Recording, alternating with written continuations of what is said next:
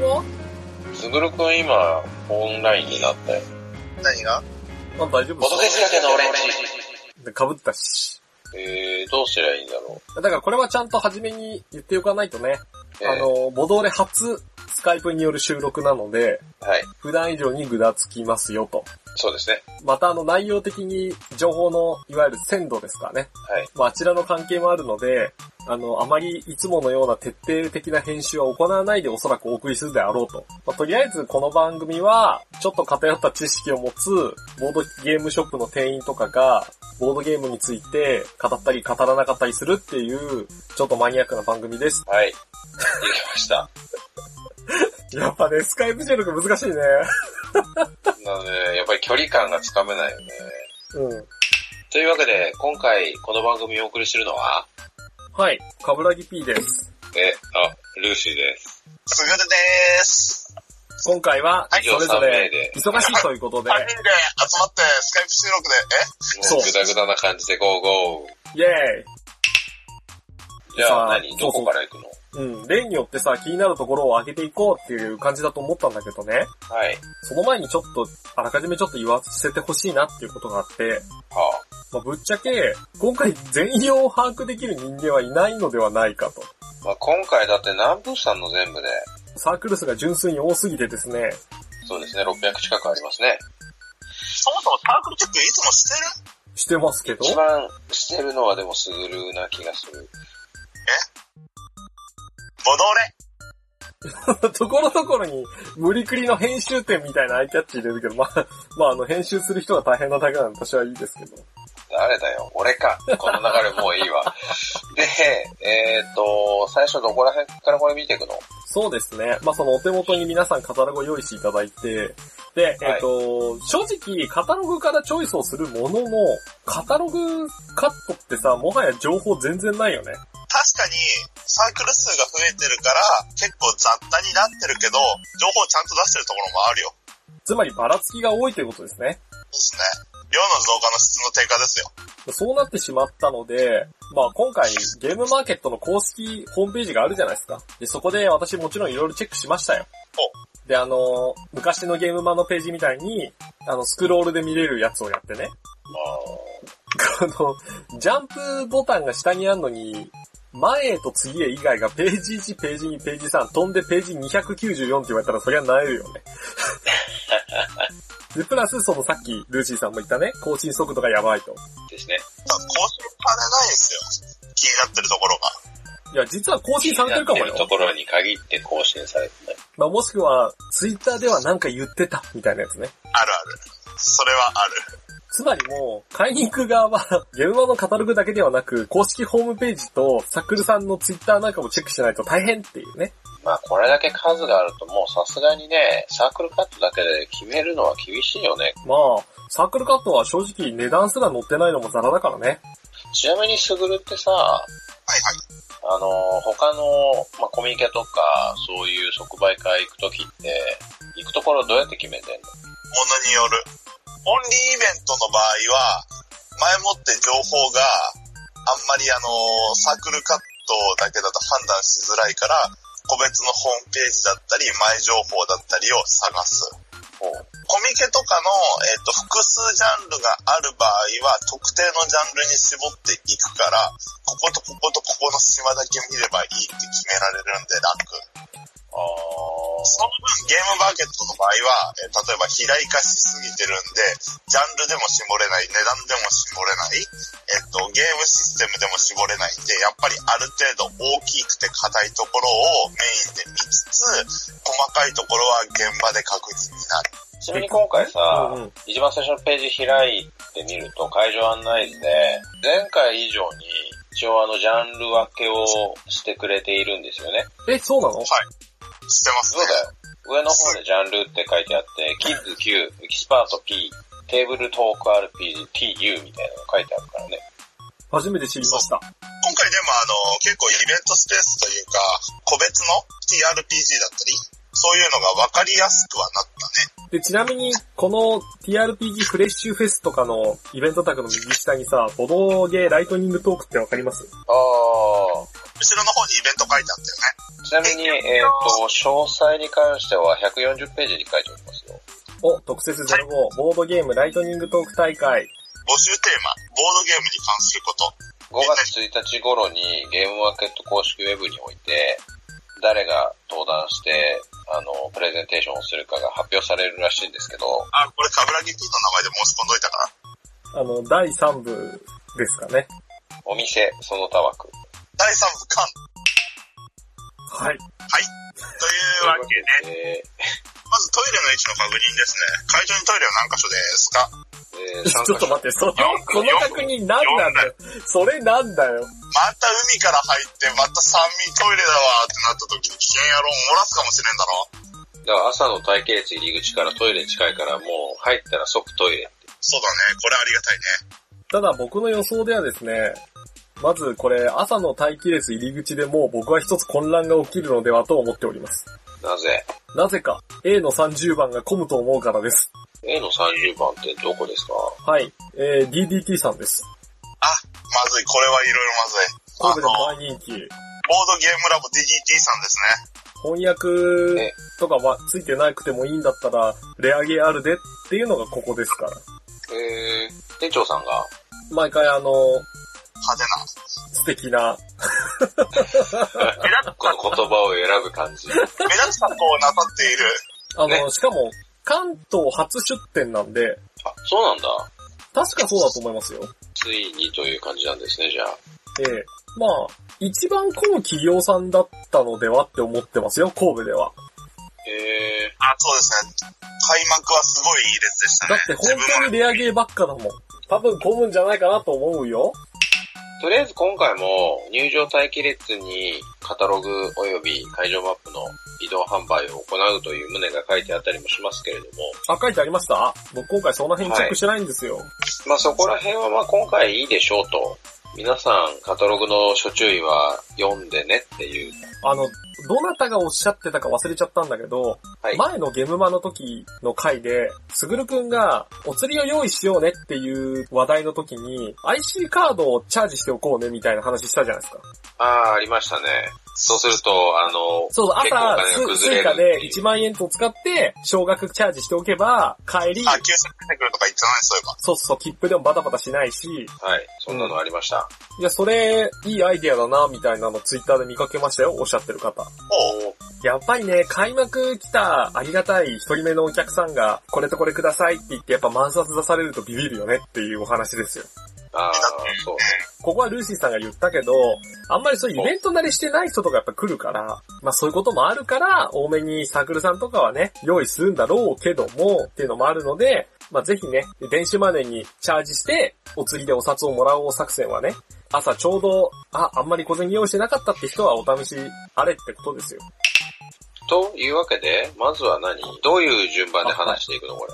どうしましょうか。じゃあまあちょっと順番に行こうかなと思ったんだけど、はい。ちょっとね、あのね、僕が気になるところめちゃくちゃあって、いやもう気になるところ10作品とかはもう無理だったの。はあ、なので、お二方からこういろいろ言っていただいて、なんかルーシーさんあたりが俺はここが気になるんだぜって、どんどん言ってったらいいんじゃないかな、これ。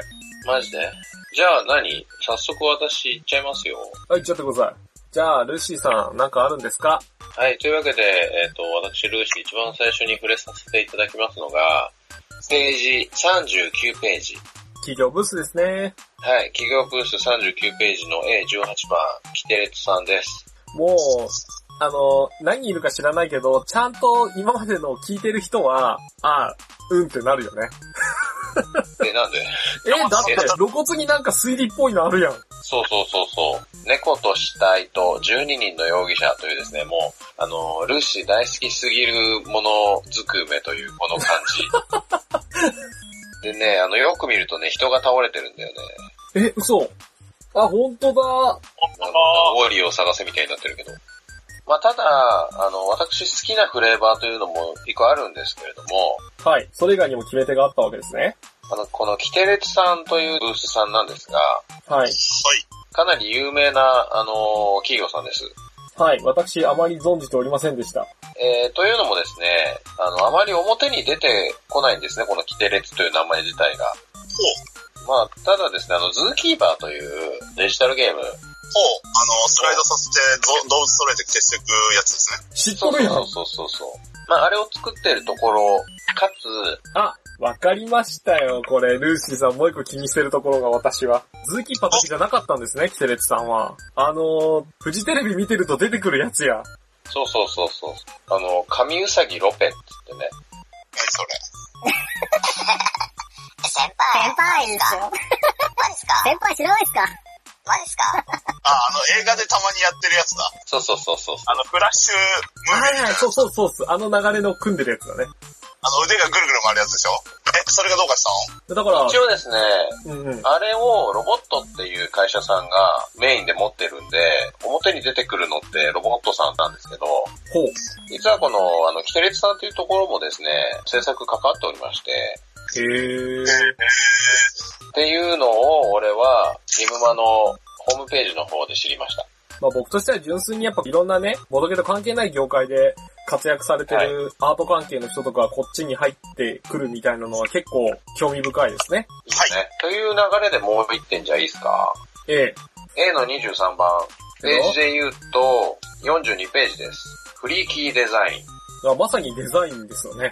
はい。こちらもですね、あの、ゲーム会社ではなく、完全にデザイン関係のお仕事をされている会社さんが、まあ、今回ゲームを作ったということで、ちょっとこの絵だけでも、まあ、ある程度他の違ったこう、デザイン、すごい表に出してくるサークルカットなんですけど、そうね。このキャラクターというかアイコンの T シャツとかあったら私買うわ。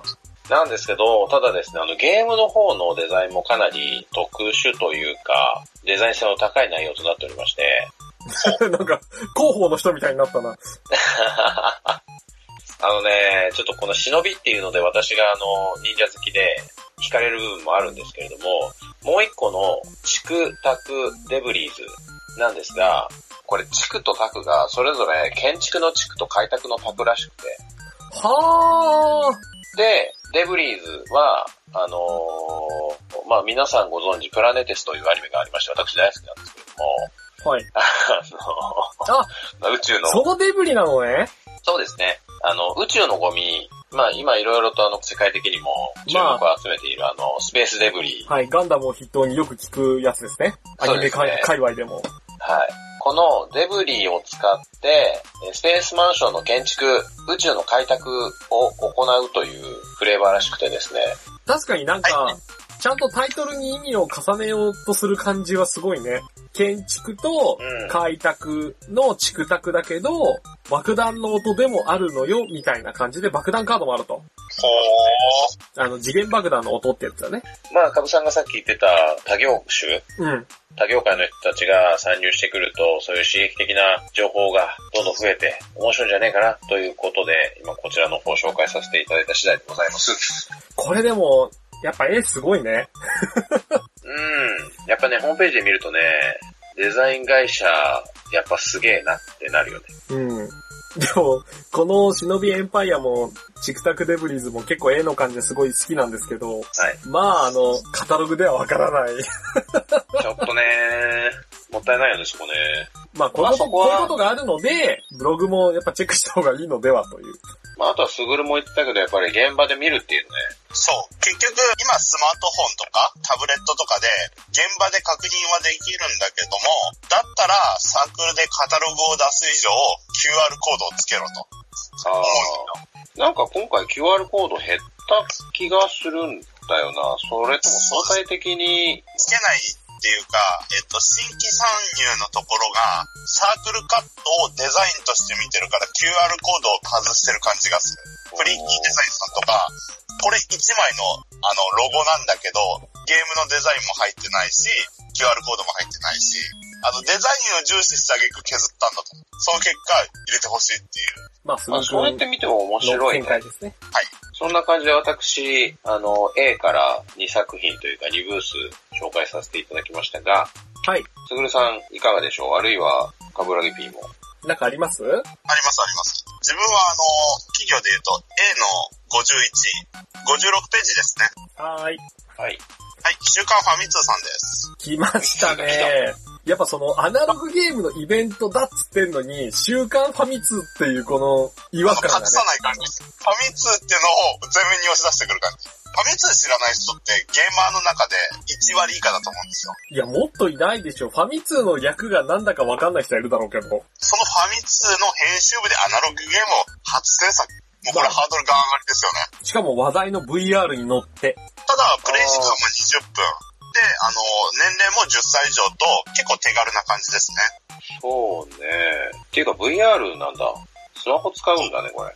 専用のスマートフォンアプリ、過去まあ、あ無料ダウの、ンロ皆ードがさあんりのイメまージす。としては、モニアイの仮面とかね、アニュリスの仮面のね、あれを思い出すと思いますけど、そのタイプです。そして気づく人は気づく、クトゥルフをテーマにしているということを。まあ、ウルタールの猫っていうのは言いますので。あ、そっちなんだ。はい。あ、そっちえ、あの、お腹のマークが、あの、あれじゃウん。ルタールの猫ゆえに、エルダーサインが入ってるんですけどもお。うおうおうまあ、多分知らなくても遊べるでしょう。これね、私もこれ気になったんですけど、これね、多分ね、あの、私苦手なゲーム。あー、スマートフォン持ってないもんね。違うわ、持ってるわ。もう要は、スマホのアプリで VR メガネみたいな、その特殊なゴーグルに自分のスマホをセットして、ゴーグルを覗くと VR 空間が見えるっていう形なんですけど、はいそれを覗きながら、なんか覚えたり、パズルを解くみたいなゲームらしいんですが、はい。これ多分、えっ、と、コロワークさんのマタンガっていうゲームも似てるタイプのシステムなんですけど、他のプレイヤーはサイコロを振って、特定の目が出ると、えーそのスコープを奪えます。あ、そういう奪い合いなんですね。物理奪い合いじゃないんですね。え、物理じゃねえけど。要は、手番制じゃないっすね、これ多分。スピード感のあるゲームみたいなので、まあ、あの、僕苦手なやつ。 スピード系は私も苦手。っていう感じの、ちょっとあの、ちょろっと調べた時はそんな感じがしたよっていう。はい。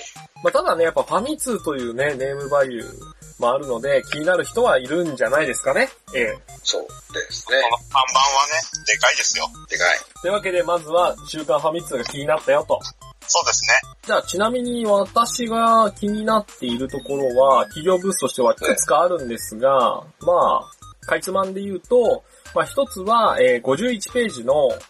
はい、A の41、戦闘破壊学園ダンゲロス。おうおうおうおー、はい、正直に言ってしまうと、私この、ダンゲロスというコンテンツについてちょっと知らなくって、はい。あの、小説とか漫画をベースに、あの、広がってる作品らしいんですけれど、まあそれのボードゲーム化とのことなのですが、これはね、文字ちっちゃくてスルーされがちなんですけど、結構な有名な方がイラストを描かれてるんですよ。そうあ、ですそうねです。ね。まあ、あのそうか後ろにもいますけど、やっぱり、あの、地獄の三沢先生が目立ちますよね。ええ。あと、ここにはいないけど、俺の大好きな押切先生もいますけど、こあ、そうですね。自分の大好きな押切先生いるじゃないですか。れ。 みんな大好き押切先生だよ。あとは、えっ、と、アナログゲーム関連で言うと、えー、大砲とスタンプの早見螺旋人先生。おまあ、アナログゲームというか、えー、TRPG 界隈だと結構有名かなっていう。あの、サタスペとか冒険企画局作品であったり、まあそういったのを書かれてる方なので、で、あとは、えっ、と、スーパーログ先生。あの、インフェルノの方じゃないですか。そうです。テンレイズさんが出した、インフェルノの方ですね。とか、あの、アナログゲーム界隈に有名な人もいるし、あとやっぱね、いや僕はダイヤモン先生 が、おー、ほんとだ。ダイヤモン先生ですダイヤよ。モン先生じゃないか。久しぶりにちょっとお見かけしましたよ。伊達先輩の人もいる。結構ジャンプ漫画の人もいるね。ええというか、なんか、ジャンルというか、絵の感じが、そうですね、ツイッター界隈だと私はあの、中島先生のあの、パクツイボットスレイヤーのね、方であったり、こういろんな方が結構いるんですよ。とか、まあいろいろいるみたいなので、すごいなっていう。おー、ダンゲロスっていろいろあるんだね。え、これは何なのえ、一応、えっと、デッキ構築ダイスバトルワーカープレイスメントって書いてあるよ。ちょっともう一回言ってくれるえ、なんかワーカープレイ、デッキ構築、ダイスと、あの、結構みんな好きなものを合体させる感は。それケーキとカレー好きだから混ぜたら大丈夫 え、でもなんかね、あのーツイッターとかの感想とかをチラチラって見たら、原作の世界観はちゃんと再現されてるらしいぞ。お、信長の人もいる。あの、文字ちっちゃいんでスルーしがちだけど、あ、これ知ってる、あ、これ読んだことあるとかは、あるんじゃないかっていうぐらいには結構いろんな方いますよね。ほんとだね。というゲームです。はい。ちょっと、詳細のゲームシステム自体はまだそこまで把握してないんですが、まあ、あの、はこれだけ豪華な人が募っている作品があるぞということで気になっている方はちょっと覗いてみてはいいんじゃないでしょうかというのが、えー、一つでございます。なんか俺、アクエリアンエイジ思い出したよ。なんでやねん。いや、なんかいろんなね、有名作家さん、なんか、混ぜたら危険みたいな。世界観崩壊するみたいな。そう。はい。あとはね、57ページの A の53番、グランドアゲームズさん。あ、キャプテンダイスさん、イラスト変わったね。というかですね、新装版になったキャプテンダイスが、まあ、かなりアートが変わりましたよと。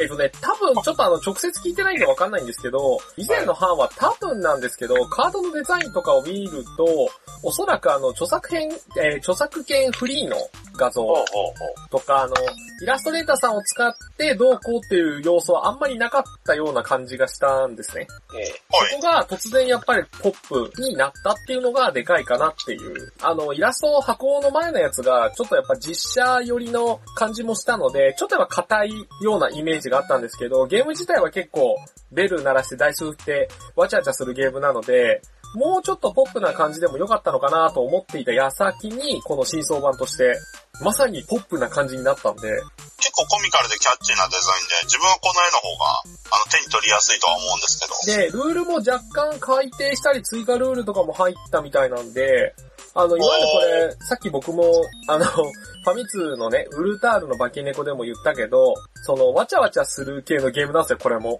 キャプテンダイスはわちゃわちゃっていうか、ダイスが飛び散るんですよ。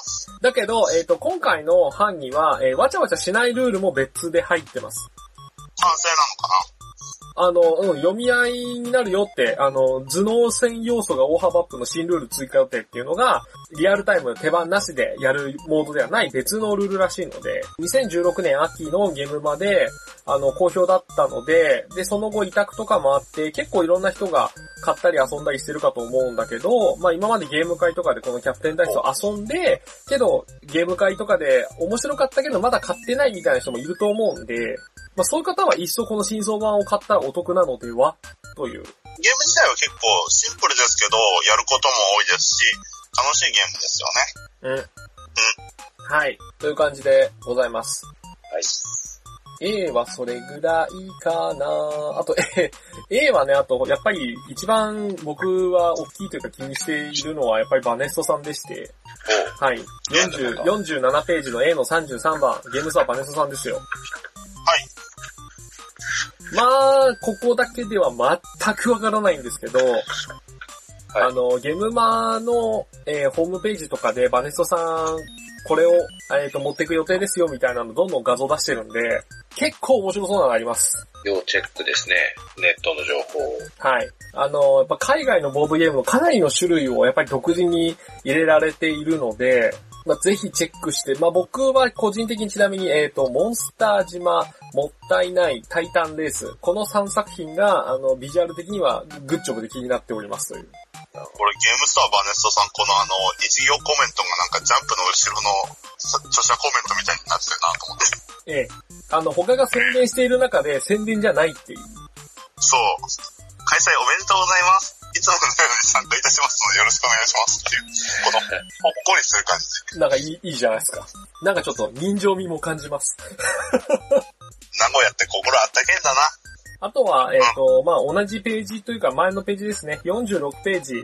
A の32のバカファイアパーティーさんの方もですね、はい。桜不良に決闘が、まあ、新作ではないんですが、こちらもやっぱり人気でして、はい、毎回結構列ができるんですが、今回は新作がなさそうに見えて、えーひょっこりとゲームマーケット限定セットっていうのがありまして、そうですね。まあこれまた並ぶでしょうねと。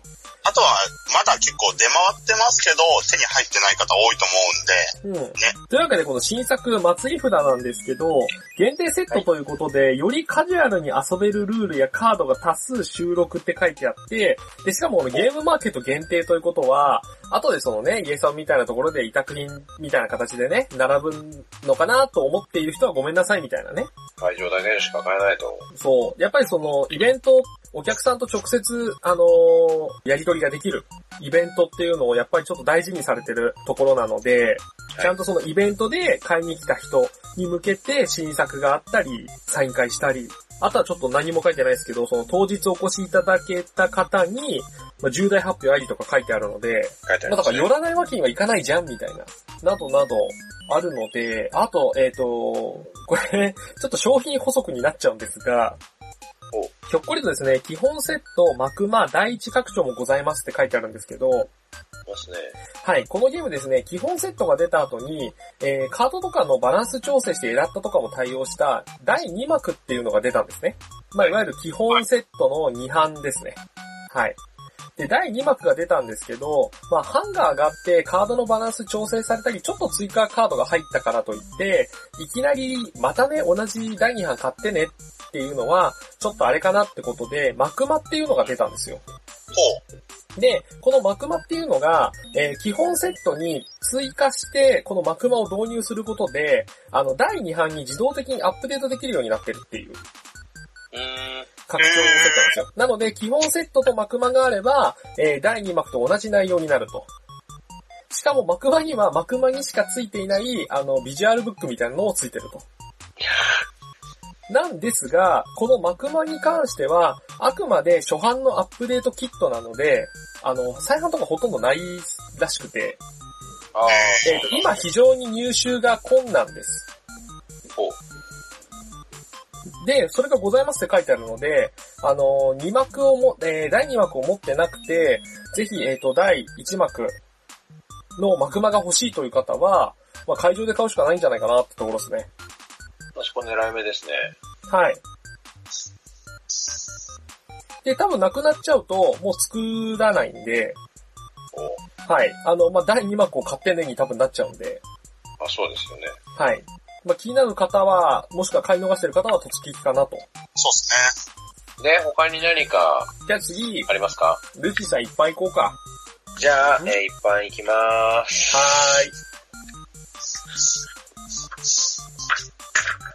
えーっとね、ちょっとガンガン飛んじゃ、飛んじゃうんだけど、いいよてかいいよ今回あまりにも多いので、はい。もうなんか B だ、C だと、まあ、言っていられそまんなのせん。関係ねえと。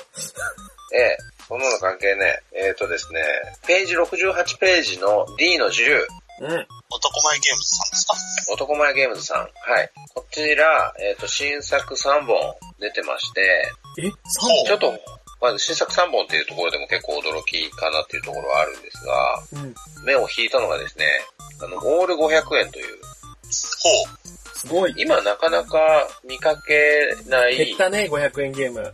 新作3本全部500円、今となってはレアなサークルさんなんじゃないのかなと思ってまして、うん。まあそんなこんなで、まあ私、永遠のカルゲーマーなの で、押してくね、それ。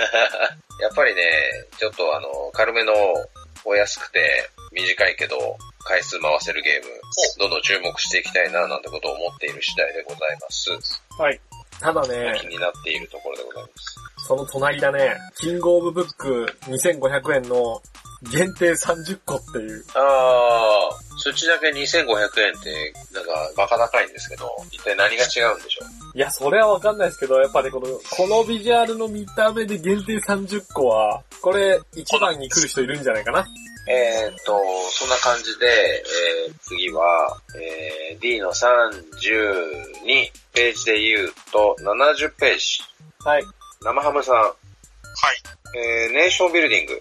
シンプルに面白く、拡大再生産ダイスゲームということで、なんか、この、あたかもサークルカットのお手本のような、ゲーム名が書いてあって、どういうゲームなのかがわかり、かつ、人数、時間、対象年齢、これ全てが入っているこのサークルカットなんですけれども、うん。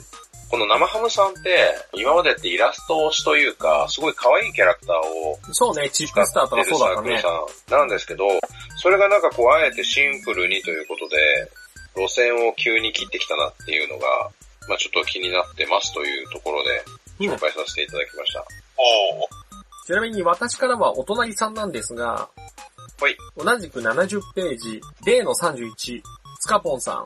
いも気になってまして、ボブ新辞典作のタイトルが、これちょっと。と読みにくくて、はい。あの、ボブ辞典ではない方なんですが、じゃない方、えー、キャプチャリング刑事。キャプチャリング刑事。は キャリング系。い。そそんなリピートすんの。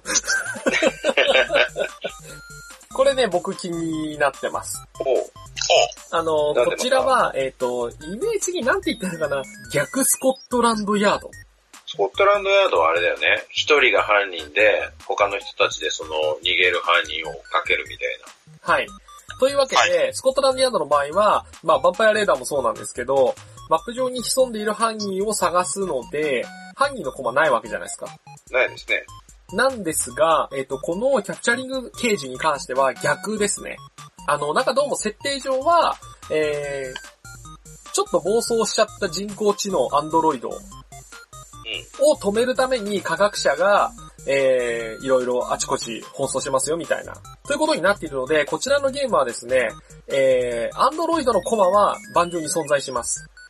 はい。で、アンドロイド側になった人は、そのコマを動かして、科学者チームを全員捕まえたら勝ちです。ああ、つまり、アンドロイドが全員捕まえんだ。そうです。なので、アンドロイドが移動した先に対して、そこに、えー、いますかみたいな形ですよね。で、いましたってなったら捕獲です。おうなので、鬼ごっこですね。はい。おうあのー、ヴァンパイアレーダーとかも、えー、姿が見えないヴァンパイアに対して、姿の見えるヴァンパイアハンターたちが、えー、コマを動かして追い詰めてって感じだったのが、これで逆転してるわけですよ。追いかける側が見えてる。まあ、呪いのミイラとかもそういう要素あったんですけど、まあ、そういう形になっているのが、まあ、新鮮だなと。まあ、確かにあんまり聞かないね。はい。で、この手のって、鬼が隠れる側だと、結構孤独な戦い感出るじゃないですか。うん、わかるわかる。なんだけど、こっちのゲームって同じく孤独な戦いなんだけど、姿が見えているのが孤独な方じゃないですか。そうだね。なので、なんか、あのー孤独感は薄らぐのではと思っている。あのーなんで孤独を感じるかっていうと、例えばスコットランドヤードで、まあ、隠れて移動するじゃないですか。で、すごいいい場所にナイス隠れたってなった時に、俺今すっげえニアピンしてお前ら避けてやったぜって言っちゃダメじゃん。あ言えないでしょ。俺今すげえナイスプレイしたんだぜってなっても、それ言えないから、後では言えてもいけね。ないね。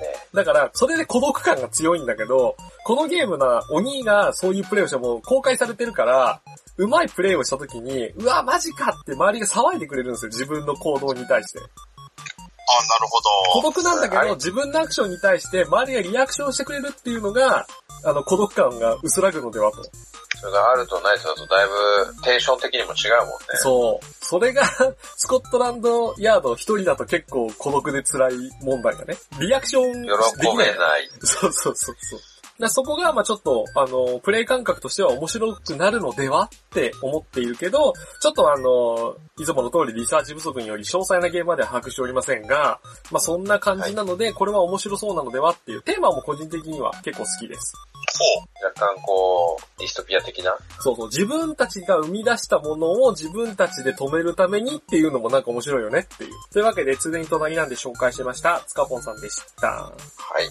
すぐるしなんかあるえこれそうだな。まあ、目を引くのは、あの、B の7861ページのフクロウドウさん。おなんか、結構よく見るあの謎の布被った。メジェット。そう、メジェロ様って言われてね。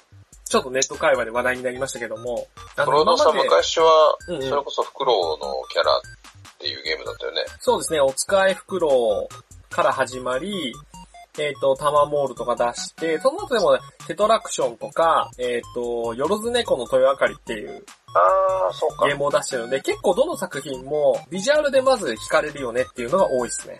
で、今回のこれは特にやっぱ目立ってき、あの、サークルカットで気になった感じですよね。まあ、サークルカットで、まあ、パパラパラっと見ると、まあ、全体的にここだけいい色味が違うというか、 目に飛び込んでくるよこね。れ、だからサークルカット勝ちしてるよね。あの、いいサークルカットです。そう、何も他情報がないのに、サークルカット勝ちしてますよね。そう、一応ドラフトゲームって書いてあるけど、みたいな。もう時間もわからない、ね、人数もわからない、値段もわからない。でも目を引くっていうのはここですかね。これちなみに私はちょっとテストプレイさせていただきまして、もう、はい、面白いよ。なんくでりとした説言明うん。だあの、テストプレイバージョンなので、その、今度出る形になる頃にはルールとか変わってるかもしれないんですけど、一応ここには載っていないであろう情報を補足させていただきますと、ほうまずドラフトゲームって言っているので、カードをドラフトするという部分はあるんですが、はい。えー、ボードゲームです、これ。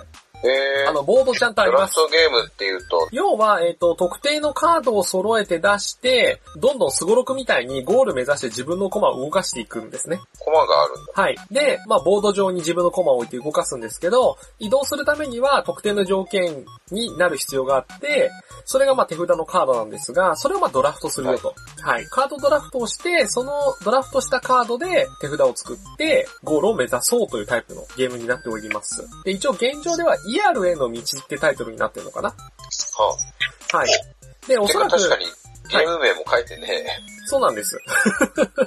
で、えっと、リアルへの道で検索していただくとパッケージ出てくるんですけど、実はこれ前作のよろず猫の豊明かりのイラストを描かれてた方がアートをやっているので、実はこのちょっとネタっぽいメジェド様のビジュアルに反して、実際のゲームはですね、ビジュアルは普通に綺麗です。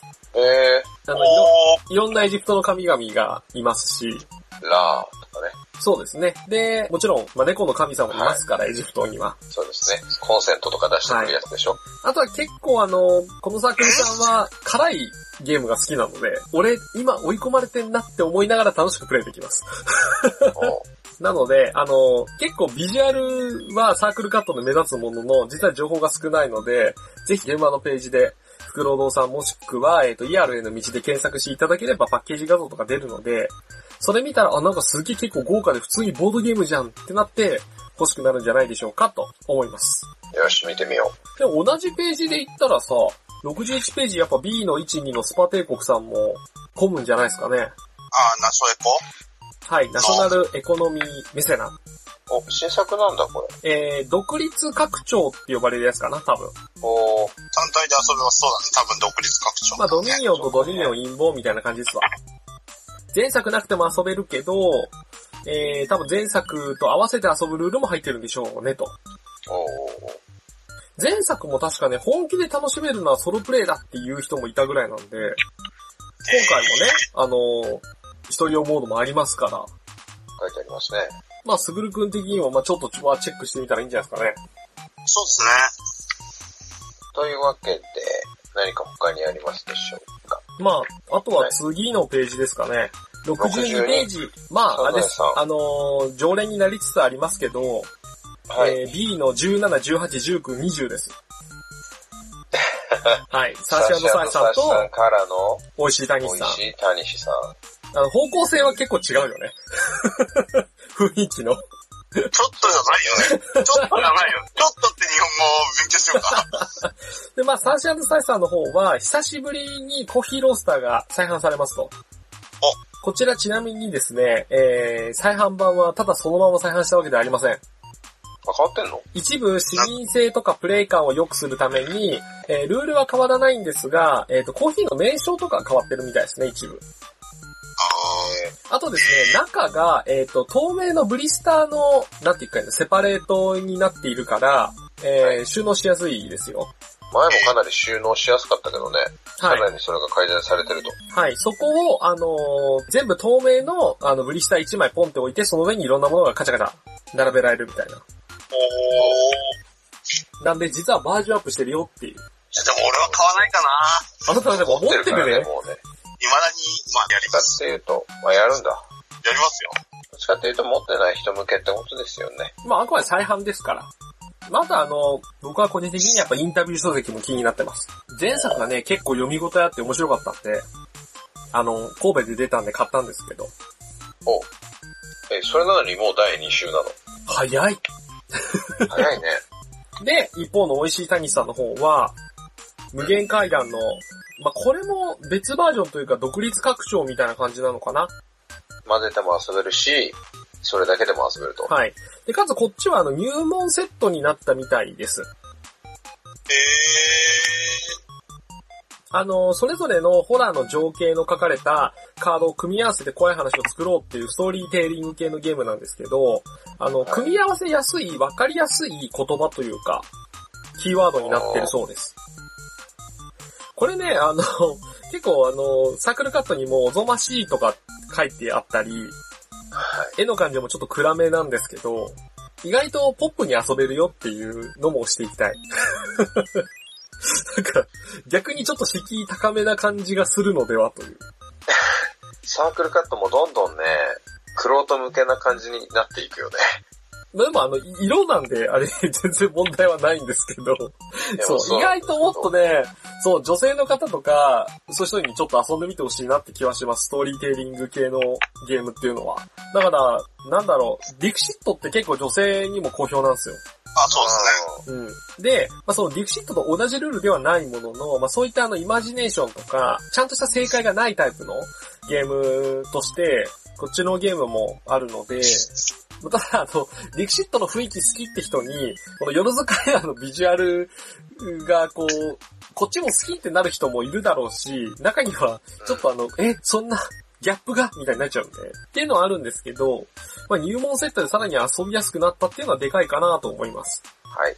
というわけで、ここのね、B の17から20はこう、ドドンと連続で回っちゃえみたいな感じになってますよね。そうですね。